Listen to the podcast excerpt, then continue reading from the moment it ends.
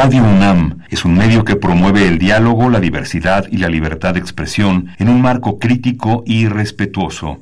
Los comentarios expresados a lo largo de su programación reflejan la opinión de quien los emite, mas no de la radiodifusora.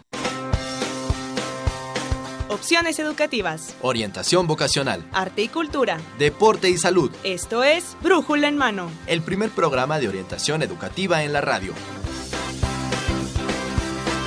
Una producción de la Dirección General de Orientación y Atención Educativa y Radio UNAM.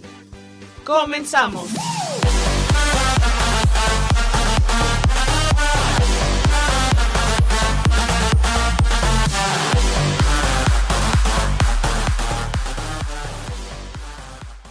Y bien, gracias. Esto es Brújula en Mano. Gracias que nos acompaña hoy 26 de febrero del 2018. Y bueno, Brújula en Mano transmitirá el programa número 1129. Y en los micrófonos estaremos acompañándolos como todos los lunes, bueno, algunos lunes, eh, Dora García, sus órdenes. Y, bueno, acuérdense, Marina, amigos, que nos pueden contactar en correo en brújula en mano arroba hotmail.com y en Facebook, ¿dónde, Marina? Y en Facebook también nos encontramos como Brújula en Mano y bueno, estoy a sus órdenes, Marina Estrella también en los micrófonos en la próxima hora y bueno, Dorita, vamos a tener tres temas hoy en Brújula en Mano que esperemos nos sigan nuestro radio escuchas y sea de su interés, porque tenemos mucha información. Así es, así es de que si tienen cualquier duda para nuestros invitados, pues corran, vayan por lápiz y papel para que escriban y nos llamen por teléfono. ¿A qué teléfono, Marina? 55 36 89 89 55 36 43 39 son los medios de comunicación, además del correo de Facebook y de Twitter, donde nos encontrarán como Brújula en Mano. Así es, y bueno, ¿qué te parece si, si les comunicamos a nuestros amigos que tenemos premios, no? Tenemos un premio. Así es, bueno, vamos a rifar ya el último tomo de la Real Expedición Botánica a la Nueva España. Recuerden, hemos estado regalando esta hermosa enciclopedia de, bueno, pues una expedición botánica que se realizó en la Nueva España. Es bellísima, bellísima que está. Y vamos a, a, regalar este último tomo. Si usted nos hace el favor de su llamada, pues estará concursando para llevarse este último tomo. Así es, al final del programa haremos una pequeña rifa y sacaremos a la persona ganadora del tomo. Así es, hoy tenemos becas, tenemos información sobre el posgrado de la UNAM y también finalmente tenemos información de Bolsa Universitaria de Trabajo y invitamos, está con nosotros OCC Mundial. Así es que quédese con nosotros, no se vaya porque eh, comenzamos. Becas.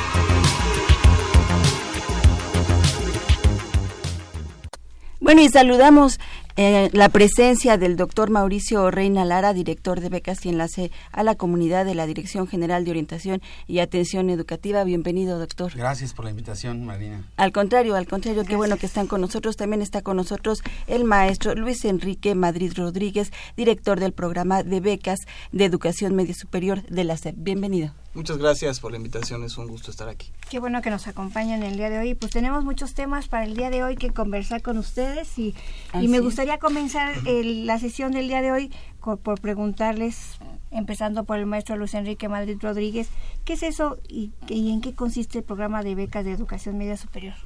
Claro que sí. Mira, primero hay que reconocer que en México hay un alto porcentaje de la población que no logra acceder o permanecer en los niveles medio y superior. Eh, se trata principalmente de aquellas personas cuya condición social, económica, de género o de discapacidad les representa una barrera para continuar sus estudios y acceder a mejores oportunidades. Si me permiten dar un dato, eh, la encuesta nacional de ingreso y gastos de los hogares nos dice que las tasas de asistencia escolar entre los 15 y 17 años son más bajas entre la población que habla alguna lengua indígena en comparación con aquellos que no lo hacen. El mismo fenómeno se puede observar entre los estudiantes con discapacidad y aquellos que provienen de los hogares más pobres. En ese sentido, el programa de becas de educación media superior es una política educativa que busca reducir estas barreras, que busca reducir estas brechas. Es un programa de carácter federal, se impulsa desde la Secretaría de Educación Pública y está dirigido a los estudiantes de la educación media superior que provienen de este tipo de grupos que mencioné. Eh, principalmente está orientado a favorecer el ingreso, la permanencia y el egreso de la educación media superior. En segundo lugar, también busca incentivar el mejoramiento del logro escolar. Hay becas que recompensan el desempeño académico. Y finalmente, eh, favorecer la inserción laboral de los estudiantes de este nivel educativo. ¿Cómo lo hacemos? El PROVEMS, el programa de becas, ofrece apoyos monetarios a los estudiantes de este nivel y a la población inscrita también en los cursos de formación para el trabajo, que hacen este tipo de cursos en los CECATI, de tal manera que el origen social no determine su destino educativo. Si me permiten dar dos datos más, los apoyos que reciben, eh, los apoyos más bien del programa de becas los reciben quienes más lo necesitan. Hay un porcentaje entre el 38, perdón, el 98 y el 99% de los beneficiarios que pertenecen a uno de estos grupos vulnerables. Y vamos, en conjunto con otros programas de becas, como sería el programa de becas de la UNAM, los eh, 9 de cada 10 estudiantes de la educación media superior reciben una beca. Muy en concreto es el 87% de los estudiantes de este nivel educativo. Doctor. Hay una, eh, eh, pues, muchas gracias por la invitación y sobre todo gracias también a pues los, los lazos que hacemos, porque si no fuera a través, por ejemplo, ahorita que dice Enrique, el impacto, el contenido, los objetivos de los programas, si no fueran por esos recursos, realmente, pues a lo mejor muchas de las modalidades de becas que tenemos con ellos, pues no sería posible, ¿no? Yo quiero comentarles que, pues dentro de nuestra matrícula, en bachillerato tenemos 112 mil eh, estudiantes de, matrícula de bachillerato y tenemos más del 50% de la, de la matrícula becada a través de estas modalidades, en su mayoría en bachillerato, y que obviamente, pues gracias por todo lo, que implica. Yo cuando lo invité, yo dije, bueno, necesito que hablen de cuáles son el conocimiento del objetivo de esas becas y qué pasa tras bambalinas, porque muchas veces el estudiante se da cuenta que está una convocatoria, solicita la convocatoria, pero no sabe todo lo que viene atrás del impacto, que se capacita la gente, que ve que hay unas reglas de operación, que cada año tienen que estar eh, capacitándose los con los nuevos programas y el hecho de que pues ellos den todas estas facilidades para que nuestros muchachos sea más fácil la información, más digerible, menos burocrático el trámite de la beca. Entonces esto realmente pues yo se los digo es eh, realmente muchas gracias Enrique, muchas gracias a la, a la subsecretaria de Media que es la Lincia Ortega por todo el esfuerzo pues que hacen de estos eh, que implica estas modalidades. Y nosotros estaremos incansables, porque es la instrucción de, nuestro señor rector, de buscar modalidades más eh, concretas o aptas de la población objetivo para nuestros estudiantes, que eso es lo que queremos, parte de esos objetivos, ¿no? La permanencia en los estudios de los chicos, que no sea por un recurso económico que dejen de estudiar, eso es lo que, o sea, que impacte realmente en lo que es la naturaleza de la beca, ¿no? Sobre todo para quien más lo necesita. Exactamente. yo, yo doy clase en la universidad y luego me encuentro con estudiantes que, que no van a clase y cuando regresan les pregunto, ¿qué pasó? ¿Por qué no asististe? Pues que no tenía ni para el pecero.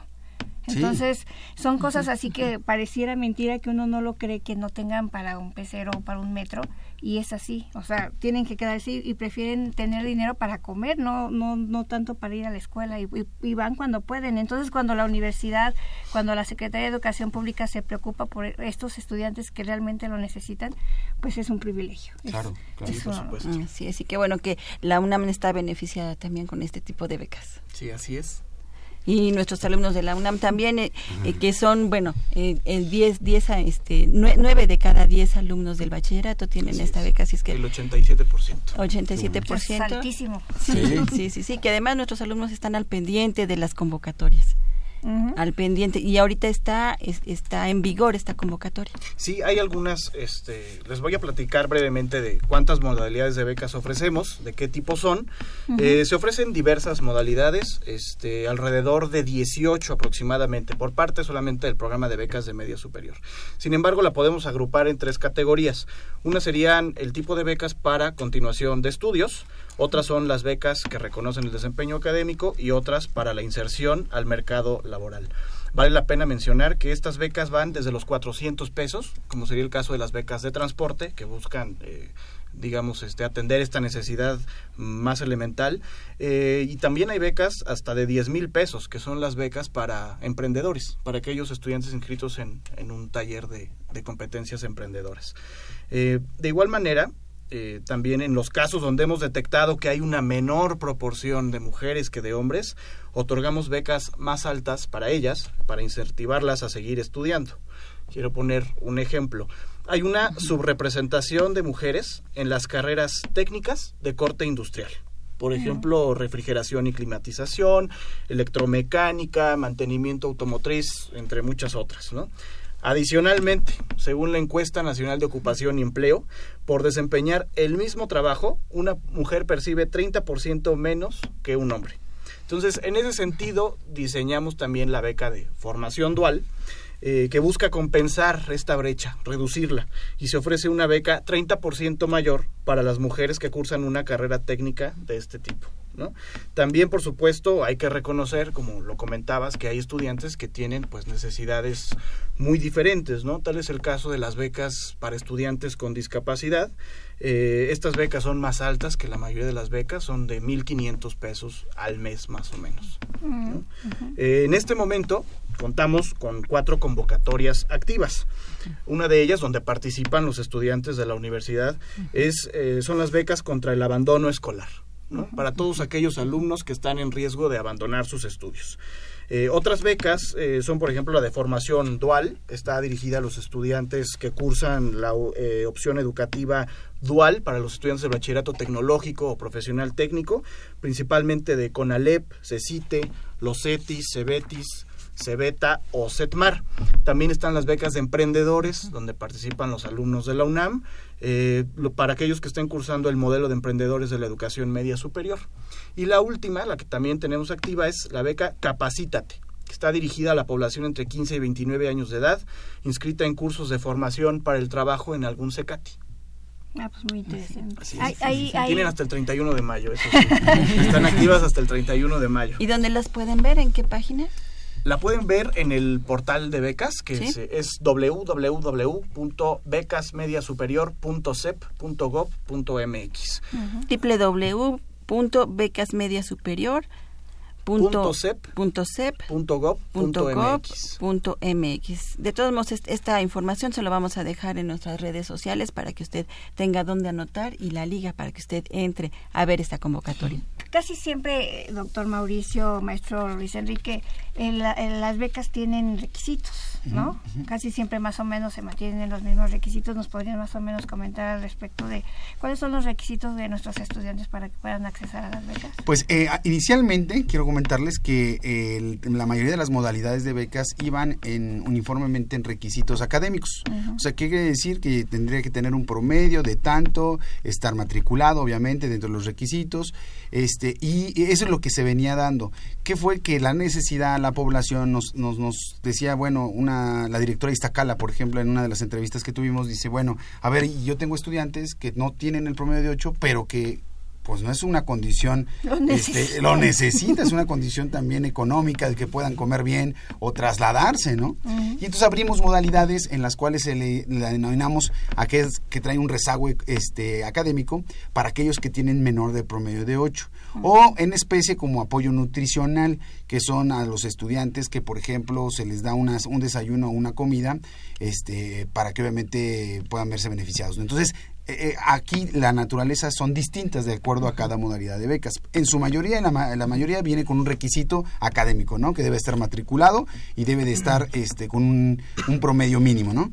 Y ya después los requisitos que obviamente también son parte de, eh, o criterios de priorización, ¿no? De acuerdo al salario de ingreso que tiene familiar per cápita, pues se hace una selección de acuerdo a eso, ¿no? Entonces, es en un aspecto general. Pero ya cada convocatoria pues trae sus requisitos y después sus criterios de priorización, ¿no? Así es, algo muy importante lo que decía el doctor Mauricio Lara, el procedimiento que tiene la CEPI, que es para lo que el doctor este quisiera que nos eh, nos enfatizara esta la tras bambalinas qué es lo que se hace cuál es el procedimiento que tiene la CEP para estas becas. Sí por supuesto. Eh, mira nosotros tenemos dos tipos de becas y dos tipos de procesos no el primero de ellos es el de para las convocatorias de becas por registro en esta modalidad, el solicitante ingresa al portal de becas, la página que ya les dimos, ingresa a un sistema que se llama Sistema de Registro, Consulta y Actualización de Datos. Nosotros lo conocemos como CIRCAD.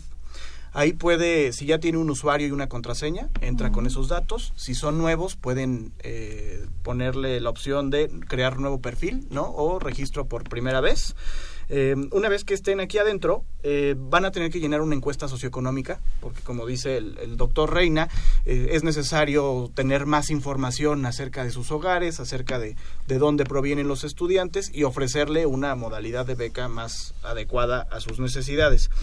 después de ello, las autoridades educativas de cada plantel validan la información del estudiante, es decir, que esté efectivamente inscrito, si es una modalidad de rendimiento académico, nos digan si no adeuda materias, eh, si lleva un promedio regular, ¿no? Posteriormente, el programa de becas selecciona aquellos candidatos que cumplan con todos los requisitos, ¿no? Y también aquellos más vulnerables. Y finalmente les notificamos su resultado por medio de la página.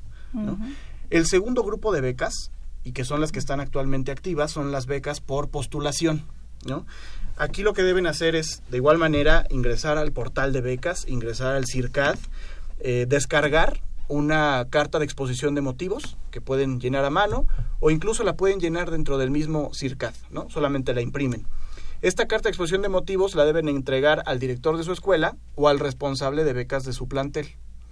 Ellos serán los encargados de llevar su postulación ante el comité de becas de su escuela y el comité de becas lo postulará al programa. Nosotros una vez más verificamos que cumplan con todos los requisitos, etcétera, y finalmente se notifica del resultado. Así es, así es, así es que eso es lo que usted tiene que hacer al ingresar a este portal www.becas mediasuperior.c.gov.mx. Doctor Reina. Sí, una cosa, este proceso nosotros al interior de la universidad lo tenemos con enlaces. O sea, en cada escuela y plantel tiene un enlace con una clave donde se están validando parte de este proceso. O sea que pues también agradecemos los grandes esfuerzos que hace cada, cada este, académico o funcionario que está en cada uno de estos planteles en, nuestro bachillerato, tanto en CCH como este, preparatoria, ¿no? Así es. Pues eh, escuchaba yo el otro día que, que se dan más de 40 becas, ¿no? Sí, Diferentes modalidades, de, que es demasiado y cada vez desde que yo estoy en esta universidad formidable, fabulosa, ha ido aumentando eh, año con año el número de, de, la manera de cómo apoyar a los estudiantes, ¿no? Que esto es padrísimo. Claro. Sí, así es. Bueno, ¿y qué representa la educación media superior para la SEP? Bueno, pues la educación media superior para la SEP, digo, eh, pues es en la mayoría de las casos, la mayoría de los casos, el último nivel educativo al que acceden los mexicanos, ¿no?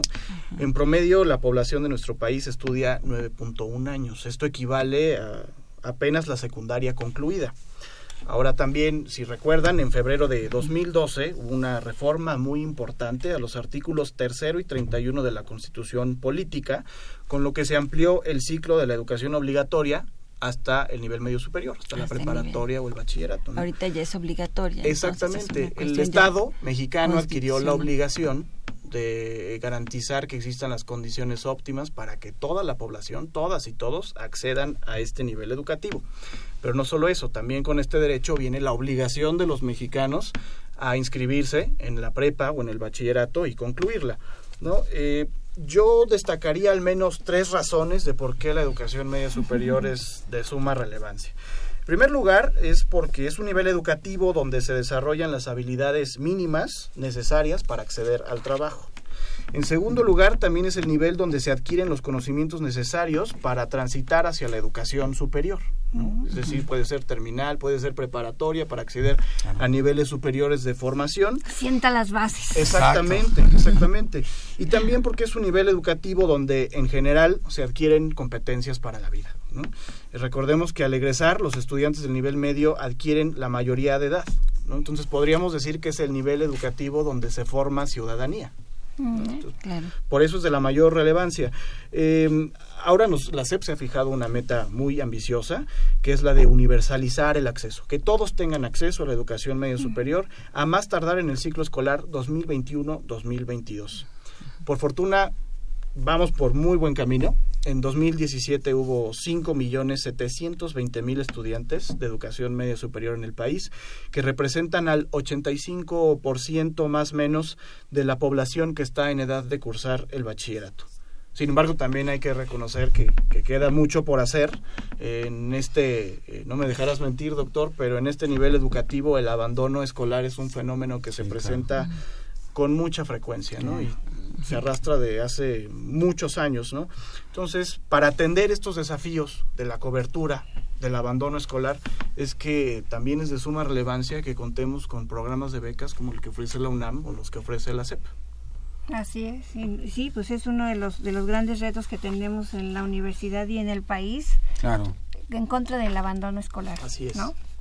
Usted tenía un mensaje este que nos quería comentar, eh, ya casi estamos por irnos. Ah, bueno, Quisiera comentar al respecto. Pues un anuncio muy, muy oportuno, becas. Este, eh, se publica el día 28 de este mes la convocatoria, la segunda convocatoria de manutención. Esta es una beca que va dirigida a nivel licenciatura.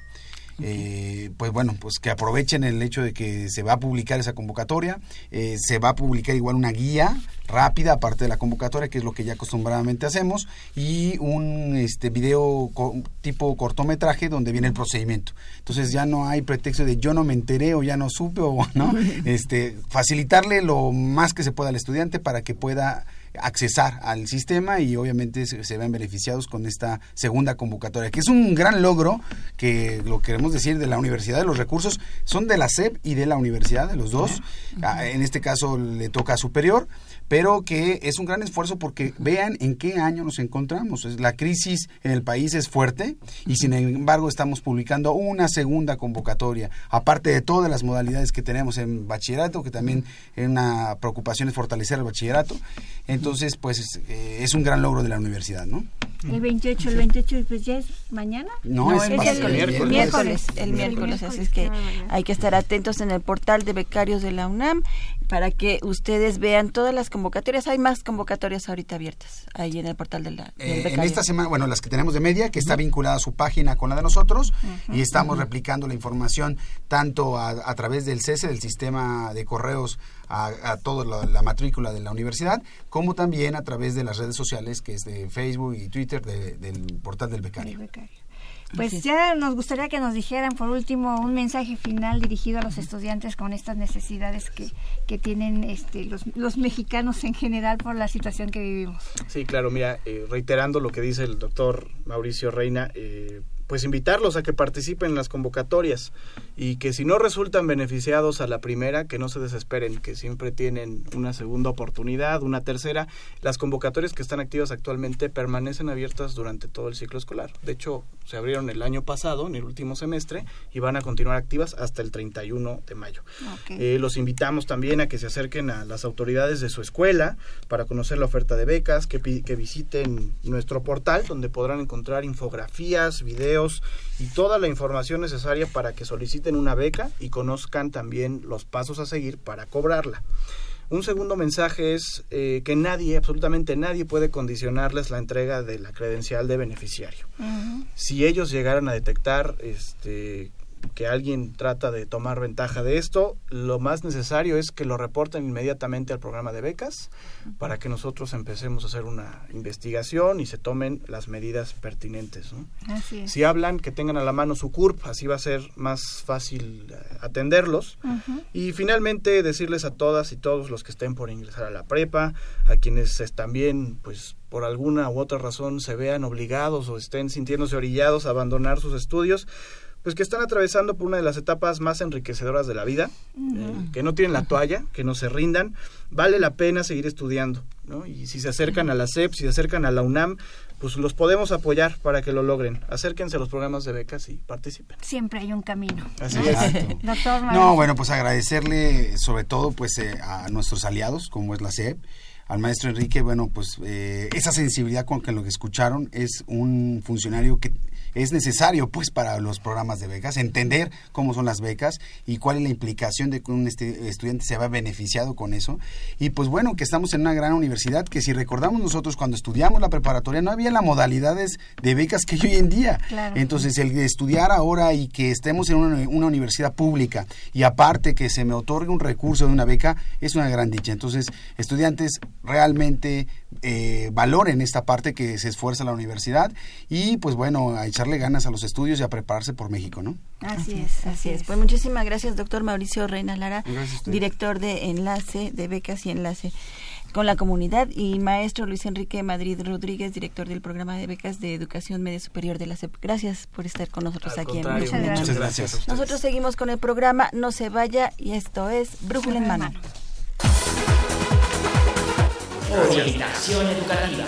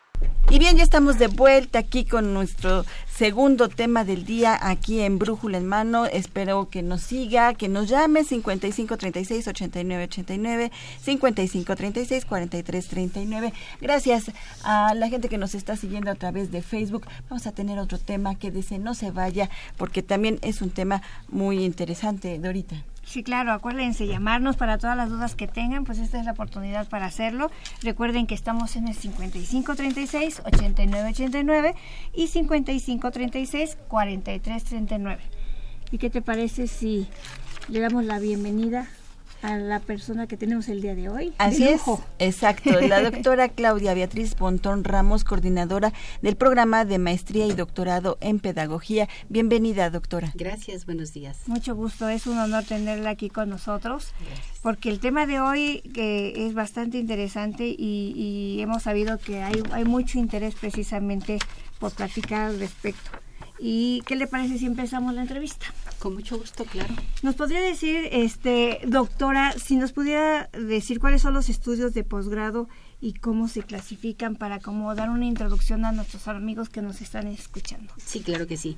Bueno, los estudios de posgrado, como en cualquier parte del mundo, en América Latina o en Europa, en cualquier parte del mundo, son los estudios de mayor alto nivel, de especialización, maestría o doctorado en el caso de la UNAM, los estudios de posgrado se dividen en cuatro áreas de conocimiento, el área de ciencias físico-matemáticas y las ingenierías, el área de ciencias biológicas, químicas y de la salud, el área de ciencias sociales y el área de humanidades y de las artes.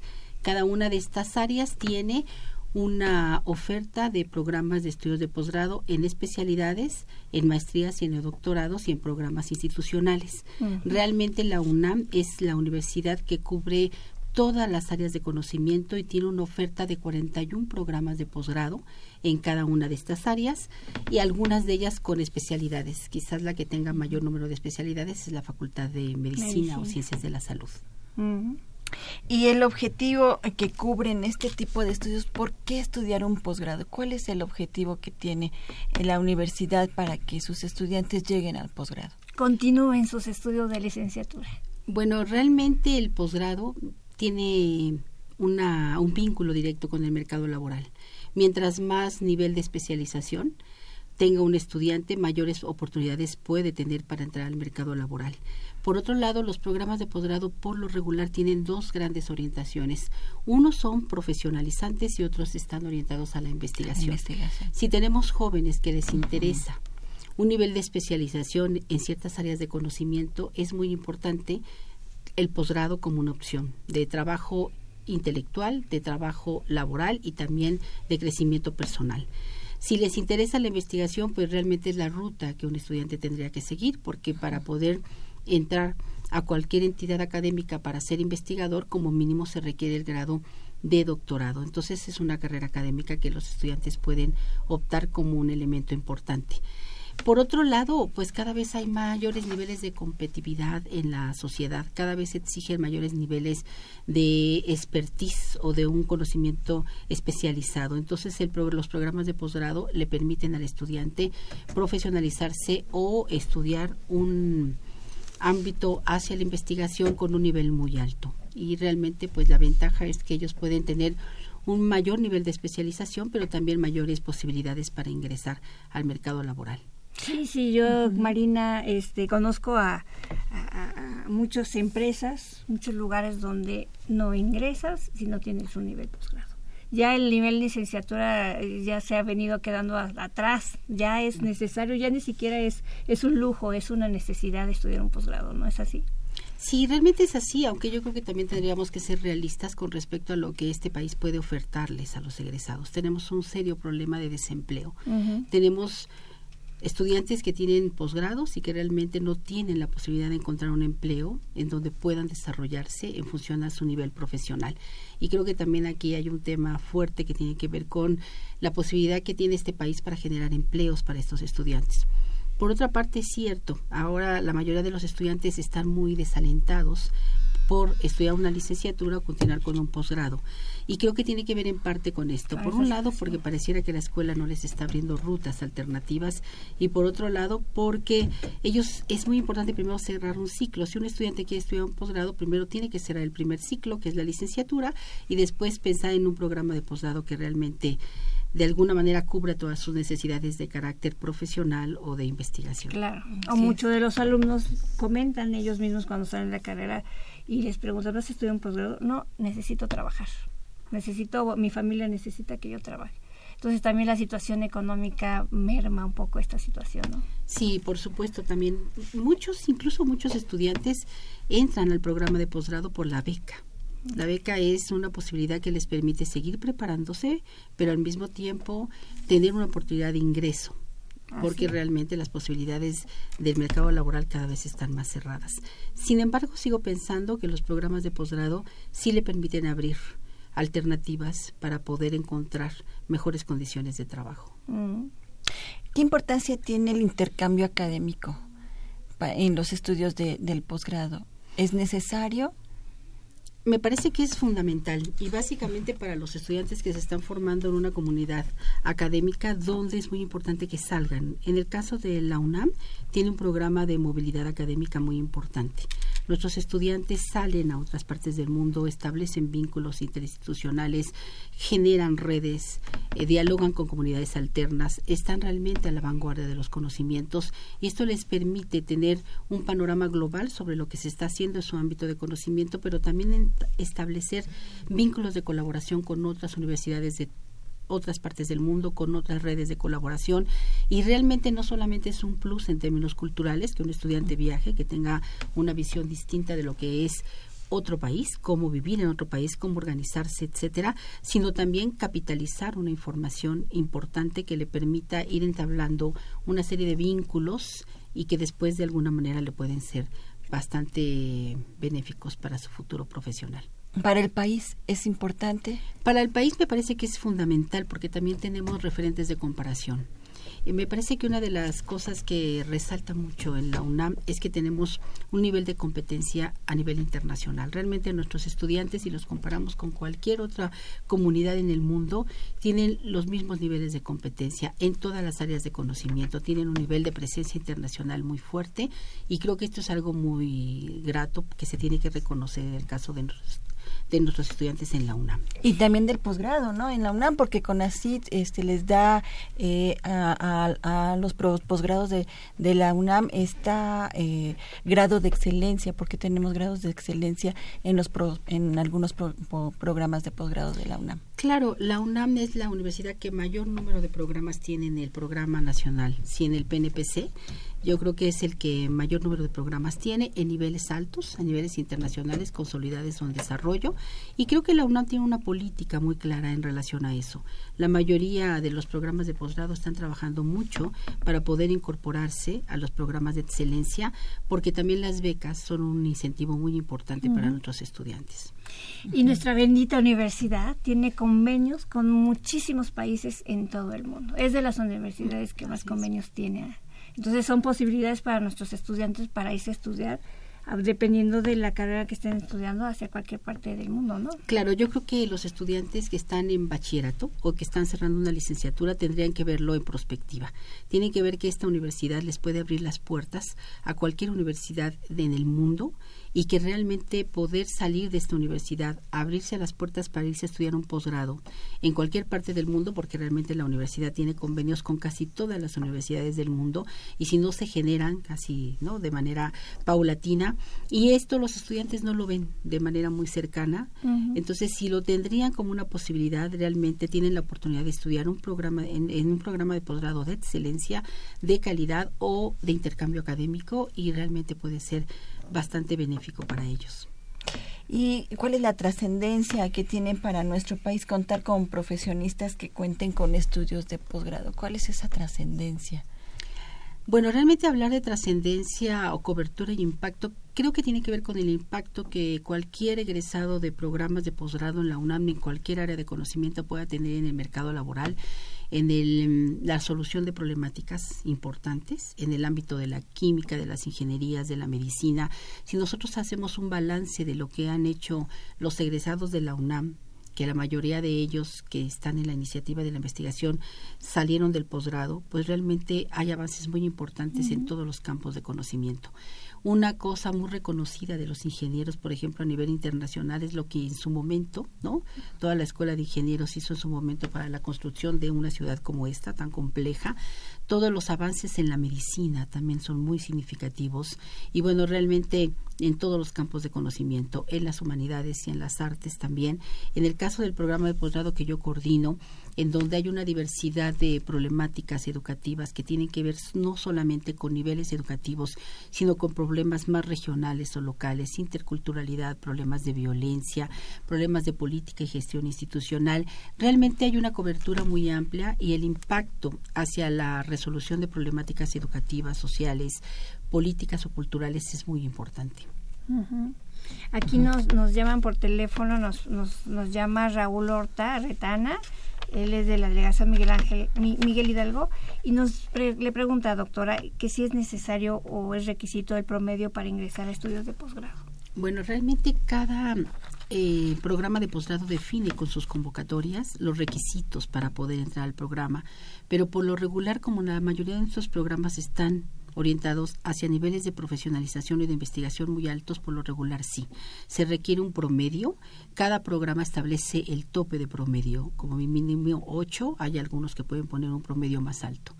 Así es, casi por lo regular es 8, ¿verdad? Así es. En promedio. Para obtener una beca sí se necesita una edad específica, un promedio específico para tener estudios de posgrado con una beca.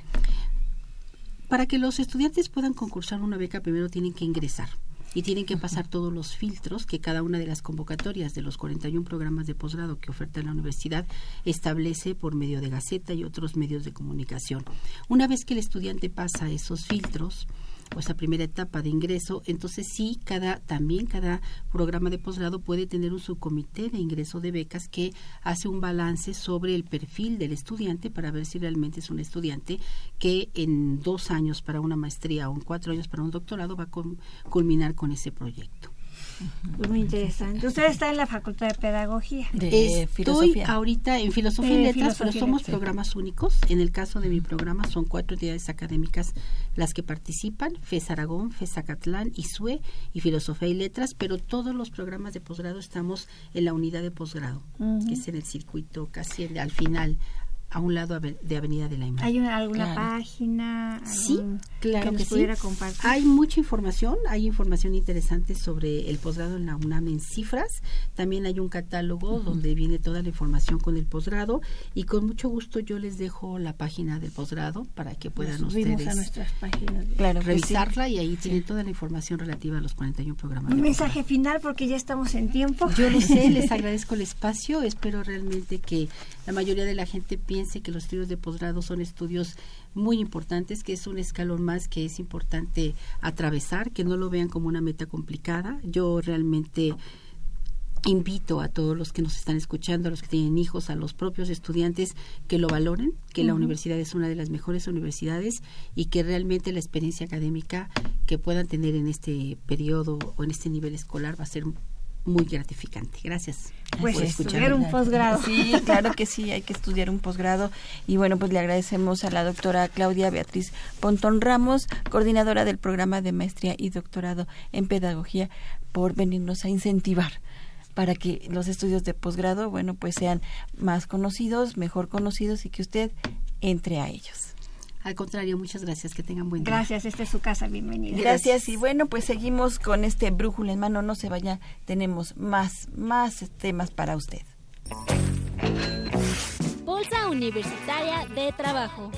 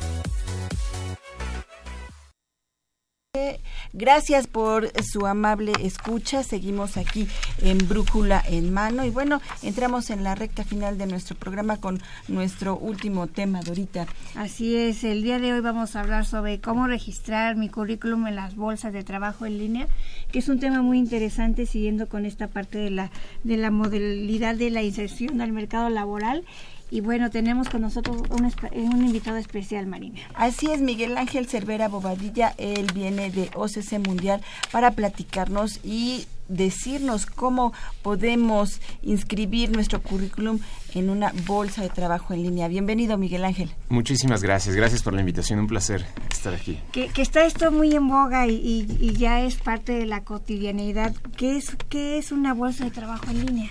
Eh, bueno. Que nuestros amigos lo tengan más claro e introducir el tema. Con mucho gusto. Déjenme compartirles a toda la audiencia y a ustedes, por supuesto, que OCC Mundial eh, es una empresa mexicana y es la primera bolsa de trabajo en línea en México y también en el mundo.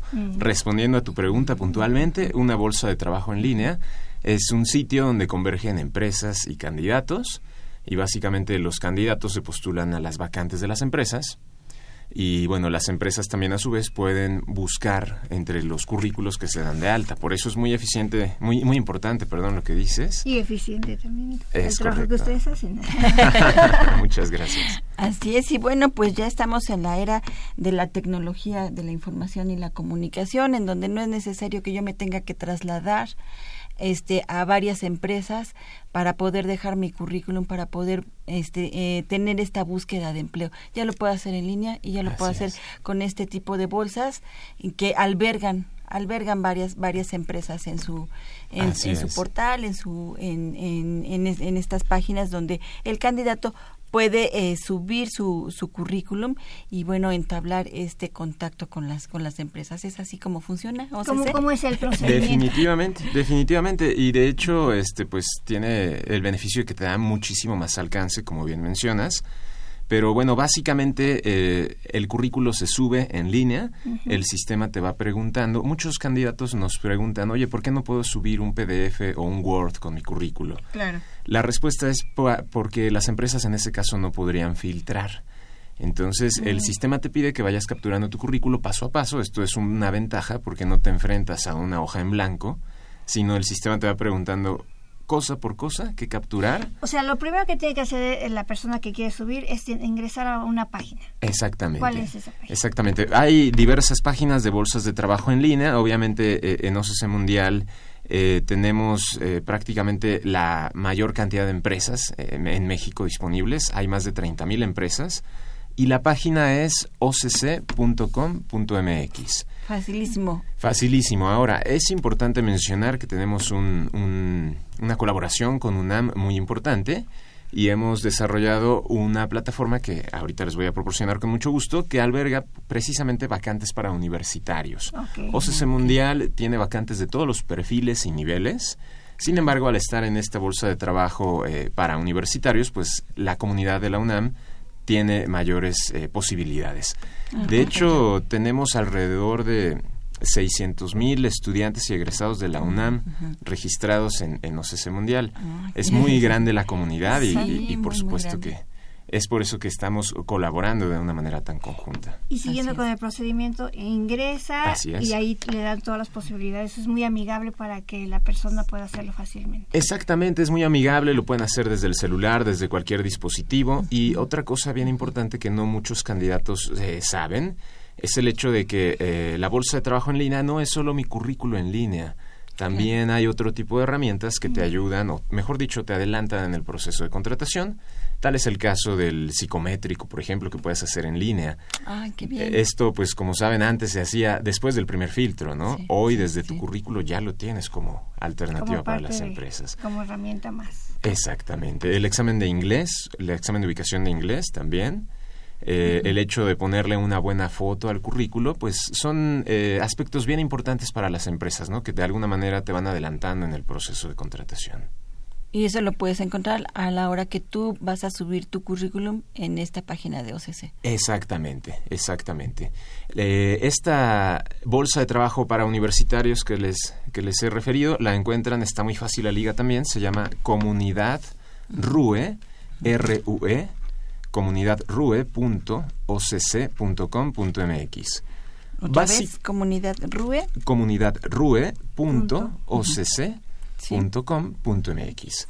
Perfecto. Básicamente eh, tiene la misma visibilidad, las mismas empresas de OCC, pero contiene un apartado de ofertas exclusivas para universitarios. Entonces, digamos que tiene una doble oportunidad en este sitio.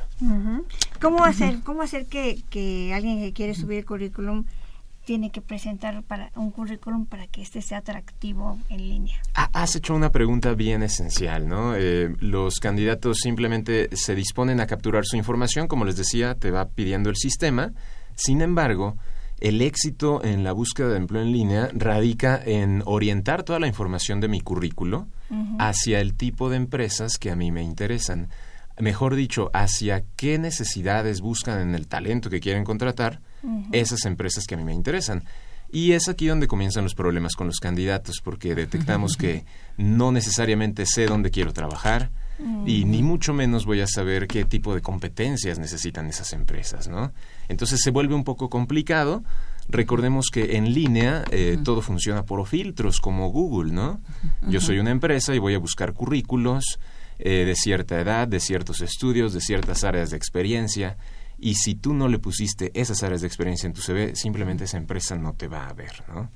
Entonces, básicamente, eh, el éxito, eh, repito, radica en eso, en conocer las necesidades de las empresas donde yo quiero trabajar, para finalmente colocar en mi currículo esa información que finalmente me va a poner visible para esas empresas. En pocas palabras es saberme vender. Es correcto, es correcto, así es. Pero, pero además también este saber saber a dónde quiero trabajar y hacer una investigación anticipada de la empresa donde quiero trabajar para ver si mi perfil empata y si la empresa también empata con lo que yo quiero. Totalmente de acuerdo contigo. Eso es esencial dentro del, del, proceso de búsqueda de empleo. Y si te pones a pensarlo, si se ponen a pensarlo, pues detectamos en OCC Mundial que lo hacemos totalmente al contrario, ¿no? Nos vamos a buscar empleo, eh, primero, sin conocernos a nosotros como candidatos, ¿no? Mis áreas de oportunidad, mis competencias, hacia dónde me puedo desarrollar de segundo, sin conocer también a quién me estoy vendiendo, ¿no? Lo que tú decías. ¿Qué necesita esta empresa? ¿Quién es? ¿De qué tamaño? Etcétera. Su misión, su visión. En una entrevista, siempre que te preguntan el sueldo o que te ponen una propuesta en la mesa, no sabes porque no, no sabes cuánto vale tu perfil allá afuera. Entonces, sin saber todo esto, efectivamente vamos a buscar empleo y son cosas que hay que eh, responder desde antes, ¿no?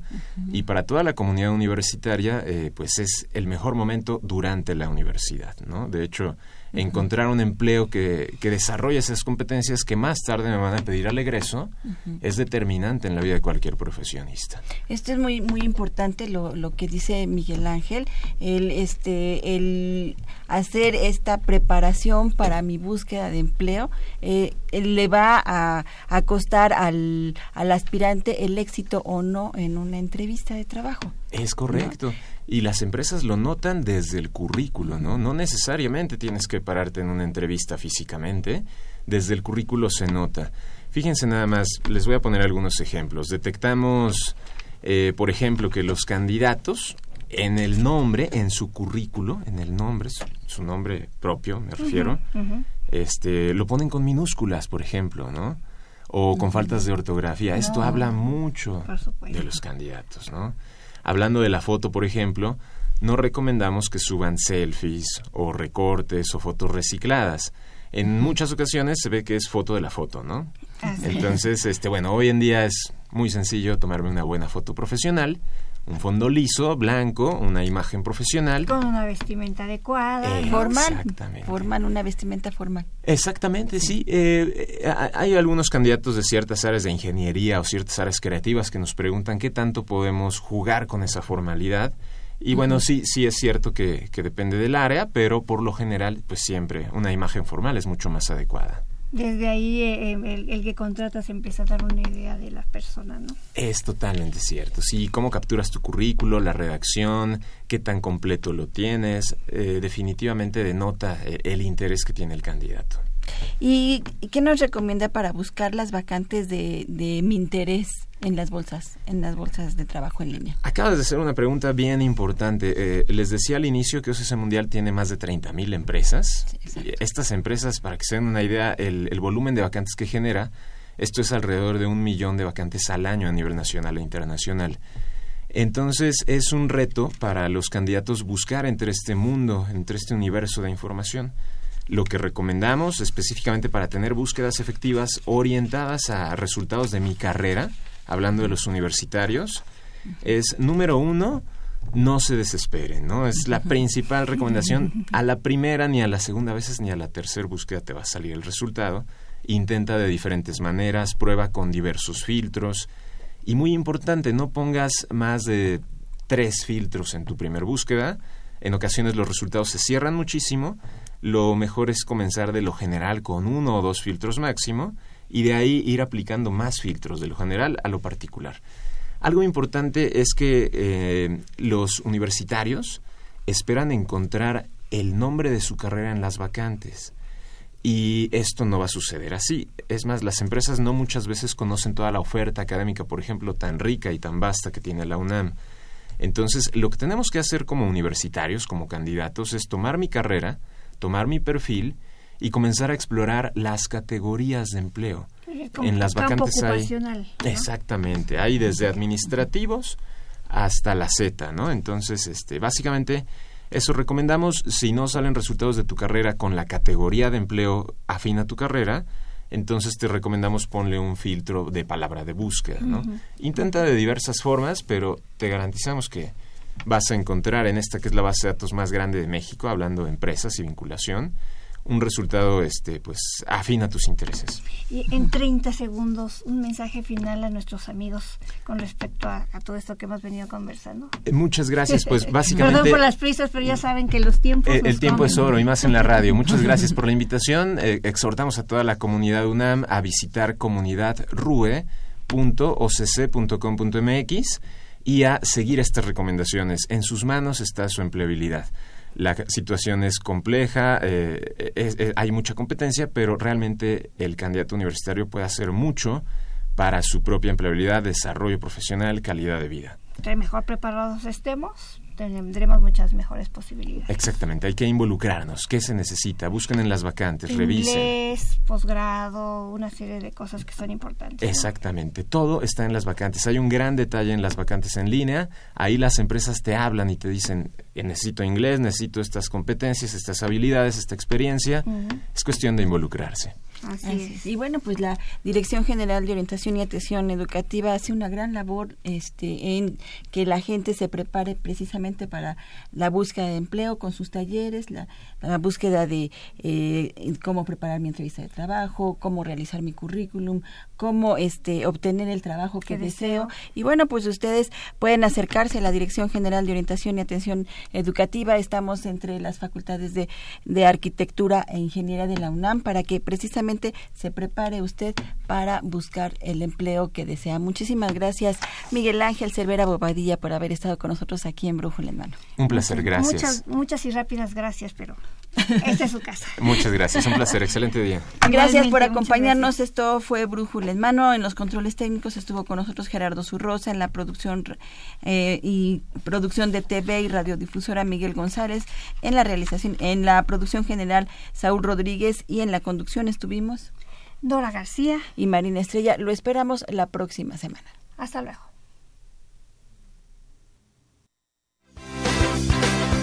La Dirección General de Orientación y Atención Educativa y Radio UNAM presentaron Brújula en Mano, el primer programa de orientación educativa en la radio.